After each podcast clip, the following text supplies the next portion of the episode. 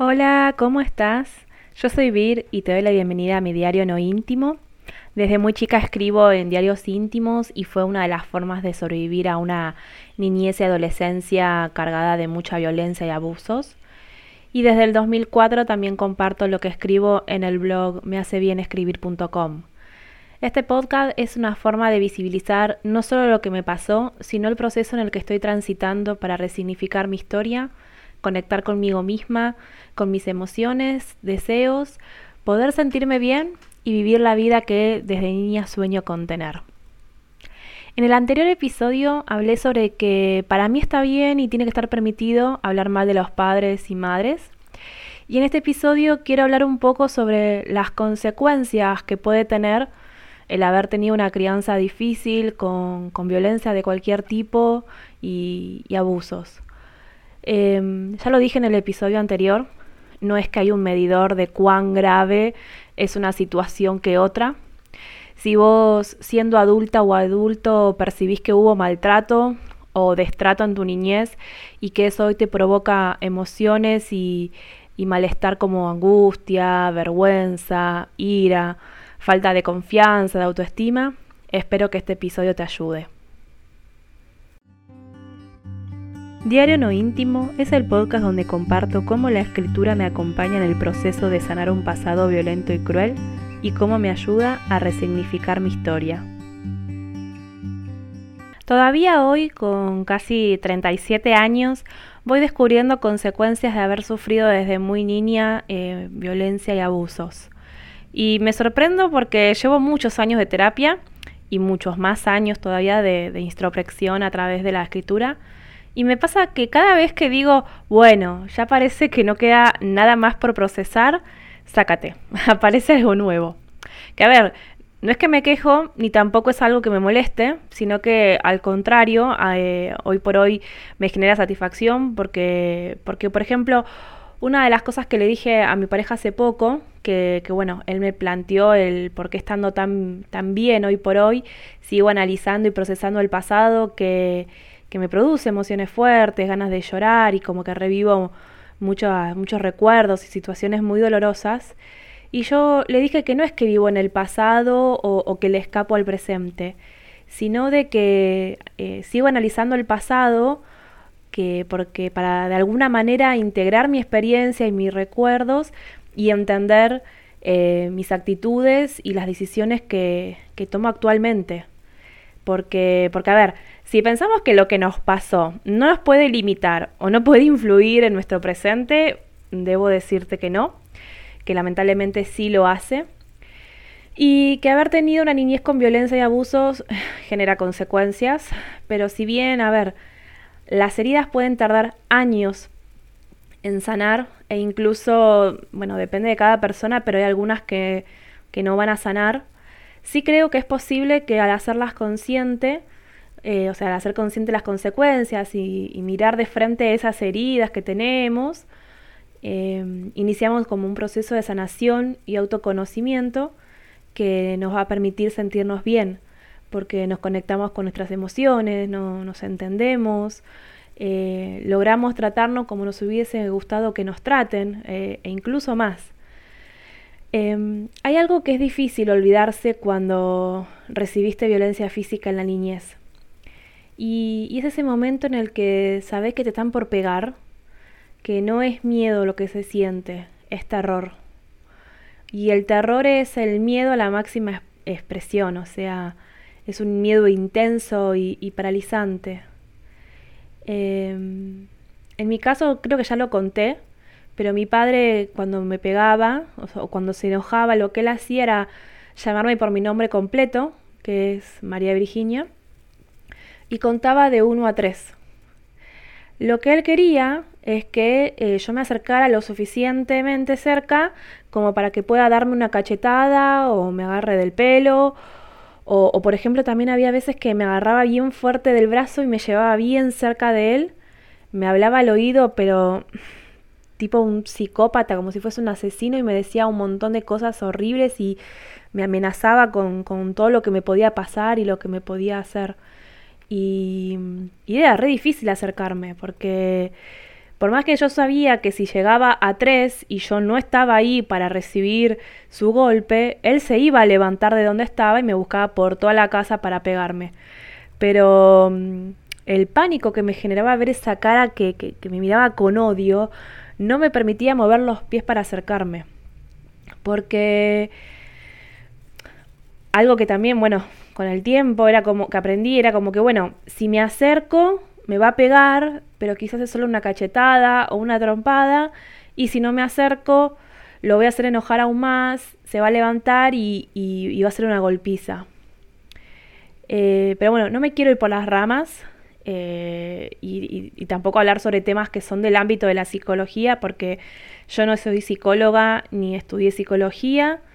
Em, pero sí, bueno, tantos años de terapia me, han dado recursos y herramientas y explicaciones por parte de mis terapeutas que, bueno, me ayudaron a entenderme cuando, o sea, todo lo que pasé en la niñez y, bueno, ahora de adulta, ¿no? Em, el mecanismo de defensa que tuvo mi psiquis para afrontar lo que vivía fue el de la sobreadaptación. Es decir, eh, hice un sobreesfuerzo para agradar a los demás, en este caso mi padre y mi madre, lo cual no fue fácil porque nunca entendí por qué. O sea, qué tenía que hacer para que me quieran y no me, eh, no me peguen o no me hagan vivir en un ambiente violento.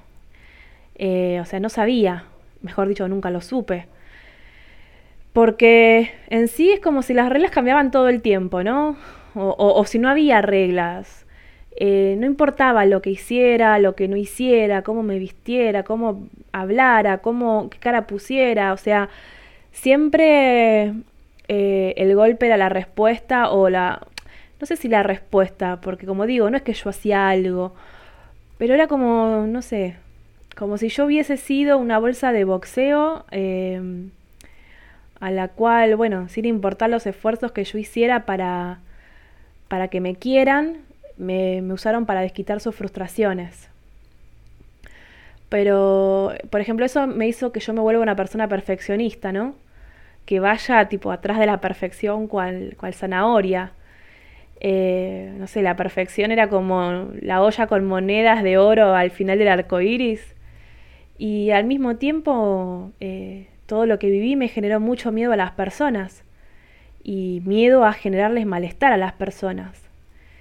Em, por ejemplo, yo hace dos años que empecé a permitirme a poner límites a las personas, sabiendo que esos límites iban a provocar eh, malestar o frustración.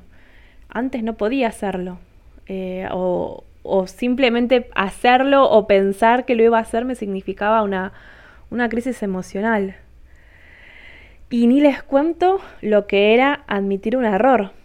Porque, o sea, no es que crea que no puedo equivocarme o cometer errores, o sea, no, no, no va por ahí, no es que me creo perfecta, sino por el miedo, el miedo de que la otra persona descubra que me equivoqué y se enoje conmigo.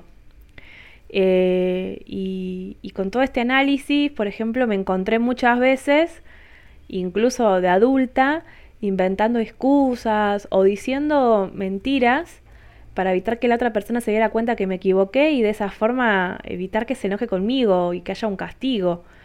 Eh, por más que la otra persona nunca, o sea, me haya eh, castigado o, haya ejercido violencia, no importa, para mí, eh, hasta ya les digo, hasta hace dos años, tres años, para mí cualquier persona era un potencial riesgo para mi vida. entonces, ni hablar de poner límites. O sea, decirle que no es una persona era, para mí era imposible. O sea, no podía decir que no, eh, porque por más que no quisiera eh, hacerlo, eh, decía todo que sí, por esto, ¿no? Por el miedo que la otra persona se enoje y que haya un castigo. Entonces también, o sea, me encontré un montón de veces buscando formas de evitar decir que no, pero para que la otra persona se diera cuenta que no lo quisiera hacer, pero que tampoco se enoje, eh, o bueno, terminar muchas veces obligándome a hacer cosas que no quería. Y, claro, cada vez que me encontré en una situación así, de no poder aceptar que me equivoqué, o, de no poder decir lo que realmente deseo hacer, o no poder negarme a hacer algo, o sea, todas esas situaciones fueron y, son una verdadera tortura para mí. Eh, porque no es que no sabía que estaba mintiendo, sabía que estaba mintiendo y peor es, o sea, y peor era porque eh, estaba el miedo a que, por ejemplo, no me sale mentir, porque yo me, me deschavo al toque, o sea, no puedo mantener una mentira. Eh, y, bueno, ni hablar de hacer cosas que no quiero y, obligarme a hacerlas. Y, eso me producía eh, o, me produce sentir que estoy abusando de mí misma, básicamente, ¿no? Entonces, nada, o sea, se termina como viviendo en un círculo vicioso y con muchas situaciones que te devuelven a esa niñez violenta y abusiva. Eh, es como que no tenés escapatoria, como que la vida es un callejón sin salida en el que siempre te van a pasar cosas malas y situaciones de mierda y bueno, no es fácil vivir así. O no es fácil querer vivir así. Y perdón si soy dura con lo que digo sobre la vida, ya sé que no es la primera vez que lo hago, pero Créanme que si les parece difícil escucharlo, ni se imaginan lo difícil que es sentirlo. Porque sufrir violencia desde niña te rompe, o sea, te quiebra. No tenés autoestima, no tenés confianza, no confías en nadie, o sea, ni en vos ni en nadie. Y todo es dolor, todo es sufrimiento, no hay futuro. Y si pensás o crees que hay futuro, no sé, tenés como, bueno, va a ser una mierda. Por ejemplo, durante muchos años yo no quise cumplir ni festejar mis cumpleaños porque sentía que con cada año nuevo que pasaba, peores cosas me iban a pasar y, peores cosas iba a sufrir. Entonces era como que no, no, no, no, no, no quiero crecer y porque no quiero sufrir aún más y no saber qué va a pasar el año que viene. Era como, bueno, a ver, ¿qué va a ser lo próximo que me pase y me haga sufrir? Eh, y, esto, ¿no? La sensación de que con cada año que pasaba, peores cosas me pasaban. Entonces, no, claro, ¿quién quiere cumplir años así? Eh, y, tener miedo, ¿no? Sobre todo después del accidente. Era como, bueno, no quería cumplir años porque tenía miedo que al siguiente año sufra algún otro accidente peor. Y, y no solo violencia física, también hablo de violencia psicológica, violencia emocional que te insulten, que te humillen. O sea, no hace falta que te den un golpe para romperte el alma. Porque cuando vivís escuchando que no servís para nada, que fuiste un error, que fuiste un bebé no deseado, que les das asco. ¿Qué sé yo? Yo, por ejemplo, me acuerdo cuando tenía 12 años y, empezaba a ir como a las matines de las escuelas. Y le pedí a mi mamá que me compre un brillito para los labios y también un brillito para las uñas. Y la primera vez que mi padre me vio con los labios y uñas pintadas, o sea, con brillo, ¿eh? ¿no? Con color, tenía 12 años, eh, me dijo, sos una puta como todas las mujeres. Y obviamente me prohibió usarlo, ¿no? O sea, me obligó a sacarme el, brillo de los labios y el de las uñas. Y, y bueno, me los tiró a la basura. Pero más allá de eso, o sea, no sé, que piensan cómo una persona puede crecer así, ¿no? Con tanta violencia alrededor. Y es muy difícil no creerse todo lo que escuchás cuando sos niña o niño y, más cuando son palabras y frases que te dijeron tu padre, tu madre, o sea, tu familia más cercana. Em, las consecuencias de sufrir violencia y abusos en la niñez son muchas. O sea, las que más se conocen son falta de autoestima, sensación de abandono, eh, la falta de, de, capacidad de, encontrar alguna forma diferente a resolver conflictos que no sea de forma violenta. O sea, es decir, de, que cuando tengas un problema, resolverlo de una forma pacífica, ¿no? Eh, porque claro, o sea, es válido que, una persona que sufrió violencia desde chica aprenda a resolver los, los problemas de la misma forma que vio cómo lo hicieron eh, su padre o su madre, ¿no? Y, es por eso que, por ejemplo, hay muchos niños y niñas que, que, bueno, que sufrieron violencia, pero que al mismo tiempo son violentas en, en la escuela, por ejemplo. Porque no es que si te pegaron de niña o niño y eso te generó mucho dolor, sabes que eso es malo y no lo vas a hacer. O sea, no, ojalá funcionara así, pero no, no siempre, ¿no? Eh, cuando sos chico no, no, no tenés forma de saber si está bien o está mal. Es lo que viviste, ¿no? Y que te peguen y que vos no puedas defenderte, te genera muchísima violencia interna. Y, bueno, es normal también, ¿no? Que, esa violencia interna necesites sacarla de alguna forma. Eh, porque ya les digo, o sea, que te violenten te genera violencia interna y no solamente a tu padre o a tu madre, sino al mundo, a la vida, o sea, a todo. Otras consecuencias eh, son la angustia, la ansiedad, la depresión, esto de, tener que estar permanentemente en alerta cuando quien te golpea y, te violenta está en el mismo lugar que vos, a pocos metros. O sea, aprendes a vivir estar aprendes a vivir a estar en estado de alerta continuo porque no sabes cuándo ni por dónde va a venir el próximo golpe, el próximo insulto. Y al mismo tiempo eso te genera muchísima angustia.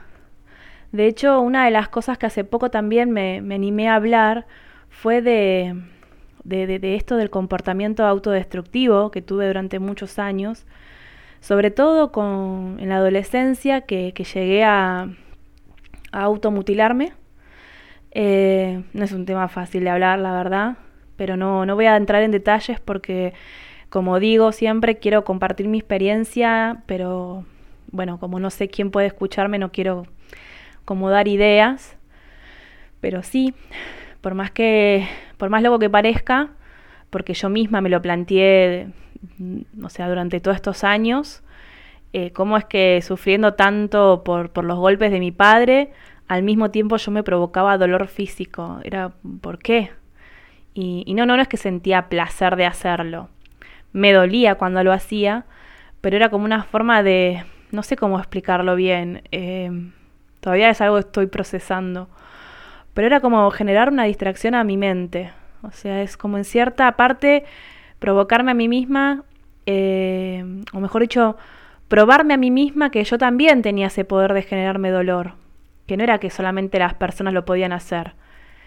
Eh, y algo que, que todavía no conté ni mencioné, creo, y es que no solo me tocó sufrir una niñez de violencia de todo tipo dentro de mi casa, también sufrí abuso sexual a los nueve años y durante más de un año, eh, no, no por parte de mi padre, sino de un conocido de la familia, o sea, el hijo de, de un amigo de mi padre. Pero bueno, no me siento muy fuerte como para hablar de esto ahora. Y, y, bueno, me fui por las ramas, me fui por las re ramas, porque quizás te estás preguntando por qué el título del episodio es Aprender a tratarte bien y hasta ahora no hablé sobre eso. Pero bueno, así me salió. Puse a grabar y, empecé a hablar nomás. Eh, igualmente, a ver, con esto de aprender a tratarte bien, eh, quiero como dejar en claro que no es que hay recetas mágicas y no es algo que, que puedes hacer de un día para otro. Eh, hasta es difícil creer que podés tener una relación así con vos misma, ¿no? Yo durante muchos años, o sea, como digo, hasta hace dos años, eh, odiaba mi cuerpo y porque lo culpaba de ser como la, la, vía de sufrir mucho dolor. O sea, re loco, ¿no? Porque es como sentía que mi cuerpo eh, era algo que está no, no sé cómo explicarlo, o sea, como que mi cuerpo estaba separado de mí y mi cuerpo lo odiaba porque, o sea, gracias a él, gracias entre comillas, ¿no? A mi cuerpo sufrí muchísimo. Y es como, bueno, vos y tu cuerpo son una misma persona. Me costó muchísimo entenderlo. Pero bueno. Eh, y, algo que escuché, se lo escuché decir a señorita Bimbo, que es una actriz argentina, eh, que por lo menos hay que empezar con, no odiarse. O sea, eso ya es muchísimo. Y es algo que conté también en otro episodio, eh, con esto de que todas las mañanas me levantaba y lo primero que hacía era mirarme al espejo y decirme las peores cosas que se puedan imaginar. Y hoy por hoy no es que me miro al espejo y me digo cosas lindas, ¿eh? O sea, pero tampoco me digo cosas feas. Y ya eso es un montón, es un cambio enorme. También un día eh, me planteé eh, por qué me la pasaba como pidiendo que todo el mundo me trate bien si ni siquiera yo me trataba bien a mí misma. O sea, en mi caso, bueno, es que no me enseñaron ni a quererme ni a tratarme bien, entonces es difícil que de la nada empiece a hacer algo que no me enseñaron o, o que no se lo viste hacer a alguien de tu entorno. Pero a ver, ¿a qué me refiero con empezar a tratarte bien? Porque a ver, es, eh, eh, lo obvio es que es un proceso. Em, y, en mi caso, ¿no? Es como un proceso y, espero que algún día me pueda tratar bien y, tratarme como me hubiera gustado que me traten y como me gustaría que me traten. Y eso implica muchas cosas, pero principalmente implica eh, hacerse cargo de una misma, ¿no? Mirar hacia adentro y decir, bueno, acá hay un montón de cosas que no me gustan, está todo desordenado, es un lío bárbaro y me va a llevar mucho tiempo ordenar esto, pero lo voy a hacer. Y entender eso, ¿no? Que es un proceso. Un proceso que te va a llevar tiempo, que por momentos vas a sentir que no vale la pena y por momentos te vas a dar cuenta que sí, lo, que sí vale la pena y a eso es a lo que te tenés que aferrar. Porque no es fácil hacer consciente muchas cosas, o sea, los pensamientos, creencias, ideas, acciones, recuerdos, o sea, es... Se te mueve la estantería todo el tiempo y, te mareas también, pero vale la pena, o sea, vale la pena porque así de verdad se logra un cambio. Eh, para que no, no sea una simple frase de moda del tipo amor propio que, te dicen que te, no sé, que te repitas mirándote al espejo frases bonitas sobre lo odiosa que sos y así te vas a empezar a amar. No, no es así, o sea, lo déjelo, eso déjenlo para las revistas que dan ese tipo de, de tips. Tratarte bien significa dejar de exigirte tanto, dejar de, exigir ser algo que no podés o que no querés, eh, dejar de exigir perfección, esto de que no te puedes equivocar, que no puede haber margen de error. Entender básicamente que, que sos una persona, un ser humano, es aprender a tenerte paciencia también. Eh, la misma paciencia que muchas veces le tenés a otras personas es aprender a tenértela vos misma. Y, y paciencia en que es posible que, bueno, que hagas eh, evidente, que saques a la luz como ciertos patrones y digas, ay, esto no, lo, esto no se puede hacer nunca más, no lo voy a hacer nunca más. Y no. Ni el nunca ni el siempre son palabras que sirven o, que se puedan cumplir. Eh, es un proceso, y lleva tiempo y por más de que puedas ver un, patrón de conducta o una creencia que, que sabes que no la querés repetir en tu vida, puede ser que, bueno, es un proceso y que, recurras a ella, pero eh, es esto de, entender que es un proceso y, aceptarlo y bueno, si, si pasó es volver a empezar. Em, como dije en, los anteriores episodios, yo me apoyé muchísimo en la escritura terapéutica y también en, la automática para lograr llegar como a esas acciones, a, esas palabras, esos discursos que me hacen mal y que quiero dejar de repetir. Em, así, por ejemplo, me di cuenta que siempre ponía a, los demás antes que mis deseos por miedo a que se enojen y haya una represalia. Y, y no les voy a mentir, me enojé. me enojé porque fue como decir, pero pará, si la otra persona dice que es tu amiga o, o, dice que te quiere o lo que fuera y se enoja con vos porque no cumplís sus expectativas, o sea, ¿qué te importa? ¿Realmente querés una persona así en tu vida? Y no. Pero entonces, bueno, eh, nada. Era como hay que empezar a, también a dejar de tener miedo a no satisfacer al resto y y que bueno, que si se enojan, se enojan y hay que empezar a, priorizarte, qué es lo que vos querés, ¿no? O sea, qué es lo que yo quiero, quiero decir. sí, a veces va a pasar que me van a escuchar que hablo de mí en tercera persona, pero no, o sea, no se preocupen, no, no, no es un trastorno ni nada, bueno, es un recurso que, que, utilizo porque también lo hago en la escritura muchas veces.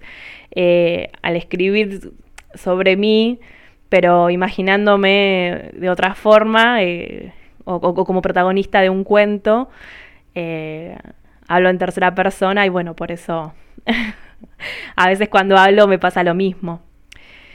Y, y con lo que estaba diciendo antes, esto de, que las personas se puedan enojar cuando, cuando empiezas a poner límites y empiezas a priorizarte, eh, bueno, si con este cambio de, de actitud perdés personas por los, por los motivos que fueran y bueno, no tenía que ser, no tenía que seguir esa relación, pero y listo, no se sabe qué va a pasar en un futuro tampoco, pero hay que seguir adelante, ¿no?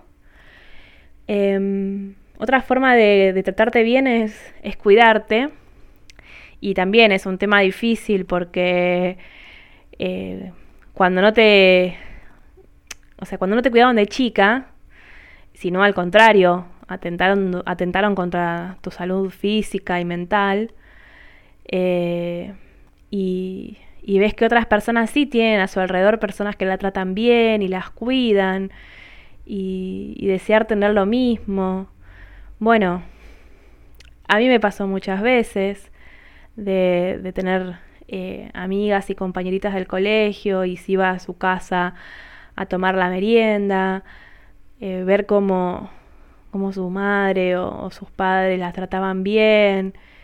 Eh, nada, me generaba mucho dolor y por más que me cueste por más que me cueste asumirlo porque no me gusta, pero bueno, también me generaba envidia, porque lo voy a mentir, porque voy a mentir, pero mm, lo bueno es que aprendí que no hace falta que que te obligues a tener una relación con tu padre o tu madre eh, para sentir que te cuidan o te tratan bien. O sea, no, no hace falta porque puedes hacerlo vos misma eh, para vos misma, ¿no? Y eso se, se llama, se conoce como maternarte, que es justamente cuidarte a vos misma o cuidarte a vos mismo haciendo cosas de, de mamá, y lo pongo, lo estoy haciendo comillas por más que no me vean, también es hacer cosas de papá, pero por vos misma, ¿no?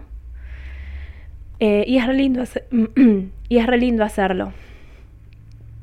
Eh, a mí algo que aprendí y que estoy aprendiendo en los últimos años es a tener compasión, compasión conmigo misma. Eh, no la tenía, era re, pero súper cruel conmigo.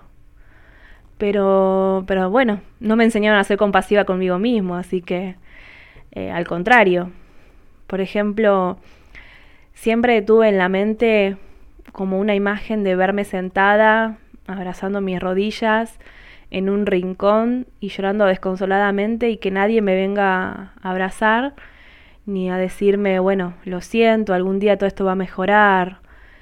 Y un día me di cuenta que esa imagen, que cada vez que, me aparecía en la mente me producía un pinchazo en el corazón, le podía sumar mi yo de ahora, o sea, mi yo adulta, entrando y abrazando a esa nena.